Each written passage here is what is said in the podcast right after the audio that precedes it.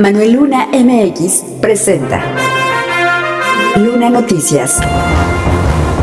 Compartimos conocimiento. Las actividades que están en puerta, justamente la integración de talleres entre los productores agrícolas, los campesinos, investigadores de las distintas eh, instituciones académicas, miembros de la sociedad civil. Compartimos conocimiento estamos ampliando nuestro centro de monitoreo ya para dejar de ser C3 y pasar a C4 seguramente. Luna Noticias. Vamos solos en lo absoluto. En todos los estados municipales, diputados, gobernaturas, etcétera, vamos solos. Ya está, ya está la posición y es como nos vamos a mantener. Sin duda estaremos esperándolos, por supuesto va a haber buen fin en toda la zona comercial, en la comercial hemos desplegado como siempre operativos en materia de seguridad para que las y los visitantes compren de manera saludable con el programa Comercio Seguro. Gracias por compartir. www.lunanoticias.com Síguenos en Spotify. Estatal. De acuerdo con la diputada local Juana Bonilla Jaimes, su partido Movimiento Ciudadano ha decidido acudir a los comicios de 2024 sin realizar alianzas tal y como lo ha marcado la línea nacional. Vamos solos en lo absoluto en lo absoluto en todas las en todos los estados y que tenemos eh, locales y, municipales, diputados, gobernaturas, etcétera, vamos solos. Ya está ya está la posición y es como nos vamos a mantener. Recordó que la semana pasada en su coordinadora nacional ciudadana se emitió la convocatoria para quienes busquen una candidatura federal o local, la cual se va a determinar mediante firmas. Va a haber toda una recolección de firmas donde los que quieran competir, tanto a diputados locales, ayuntamientos, diputados federales, pues tendrán que traer un respaldo de firmas en el que estén debidamente acreditadas ante el Instituto Nacional Electoral, por supuesto. Y pues se va a dar una competencia interna entre compañeros, interna pero muy fraterna entre compañeros que así decidan competir. Si hay uno o dos o tres más competidores, pues también se contemplan algunas posiciones de encuesta, pero sobre todo se trata de llegar a un acuerdo y a un consenso para llegar todos a la unidad interna. Movimiento Ciudadano tendrá la estructura suficiente, afirmó, en toda la entidad, ya que hasta el momento tienen estructurados sus comités en casi todo el territorio estatal. Casi en los 125 municipios tenemos ya acuerdos de candidaturas todavía. Eh, en los 40 distritos electorales federales y en los 45 distritos electorales locales. Finalmente resaltó que la ciudadanía los está viendo con satisfacción y como una buena opción por ser un partido limpio que no tiene conflictos internos, el cual llega consolidado y aseguró que estarán más consolidados para 2024. www.lunanoticias.com Compartimos conocimiento. De acuerdo con Víctor Hugo Rodríguez Martínez, representante de Natse Aronchui, el proyecto Resignificación de los Paisajes Bioculturales, Reconocimiento y Codiseño para su conservación por los pueblos originarios, el cual está liderado por la Universidad Intercultural del Estado de México y donde se encuentran otras instituciones participantes como la propia Universidad Autónoma del Estado de México, productores indígenas, campesinos del municipio de San Felipe del Progreso, entre otros, tiene como objetivo revitalizar las prácticas y saberes para el manejo sustentable del territorio y su biodiversidad. El objetivo formal de este proyecto, el objetivo de investigación, digámoslo así, es el, eh, el de analizar estas prácticas y saberes eh, de los pueblos originarios que están asociados a sus paisajes bioculturales, es decir, el, el conocimiento que ellos tienen y las actividades que vienen desarrollando de manera cotidiana eh, en sus entornos, ese, es el, ese sería el objetivo general de del proyecto. Eh, analizarlos, conocerlos y recuperarlos. Se tiene como meta del, del propio proyecto formar una comunidad de aprendizaje que resignifique el paisaje biocultural, en este caso en San Felipe del Progreso. Evidentemente esperemos que en el futuro se, se pueda ampliar.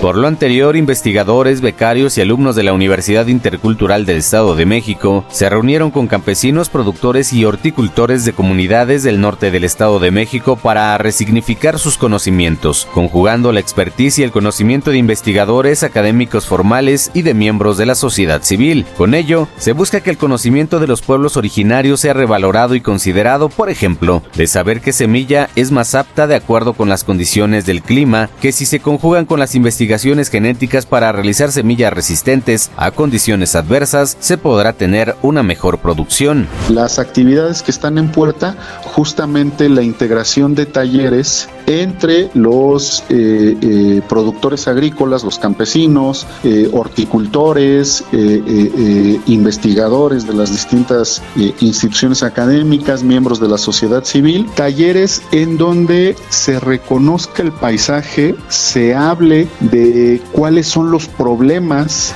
que actualmente tienen esos entornos y que colaborativamente se construyan alternativas para un manejo sustentable.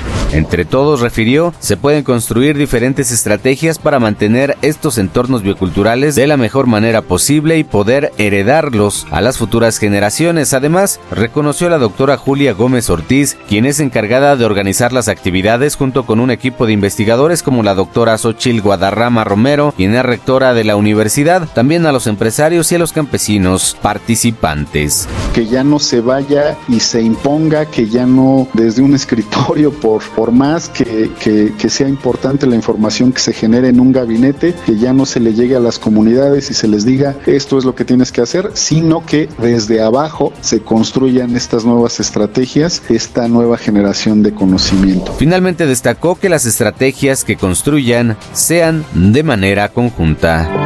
www.lunanoticias.com Compartimos conocimiento. Síguenos en Castbox. Municipios.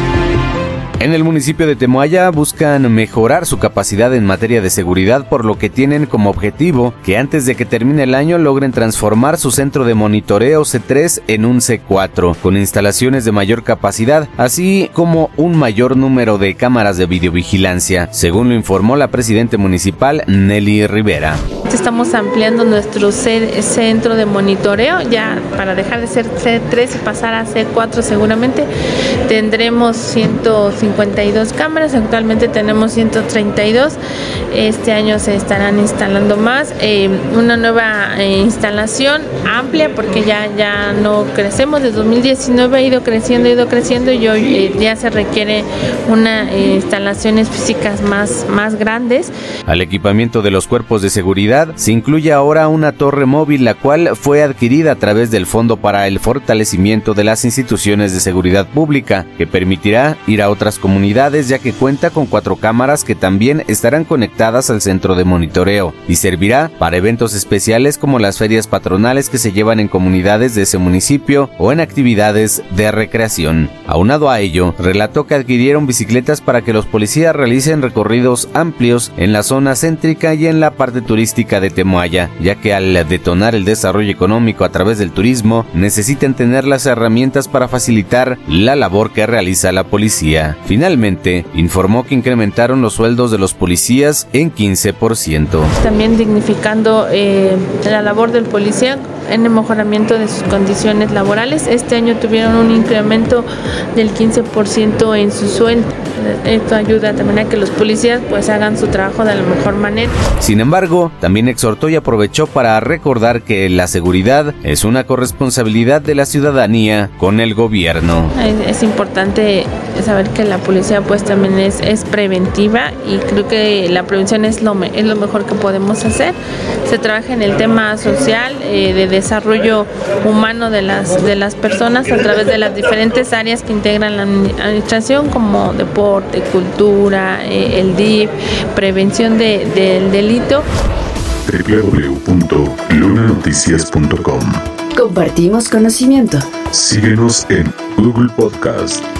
Ana Muñiz, presidente municipal de San Mateo Atenco, anunció que desplegarán el programa Comercio Seguro durante los días del Buen Fin, cuando personas locales y de otros municipios acudan a adquirir productos principalmente de calzado. Sin duda estaremos esperándolos, por supuesto va a haber Buen Fin en toda la zona comercial, en la comercial. Hemos desplegado como siempre operativos en materia de seguridad para que las y los visitantes compren de manera saludable con el programa Comercio Seguro y que bueno, se suman tanto la Plaza Azul como la Plaza Naranja resaltó la innovación como uno de los factores que pueden detonar el crecimiento económico, así como la inversión. Pues hoy tenemos que generar mayor inversión para los productores, mayor capacitación.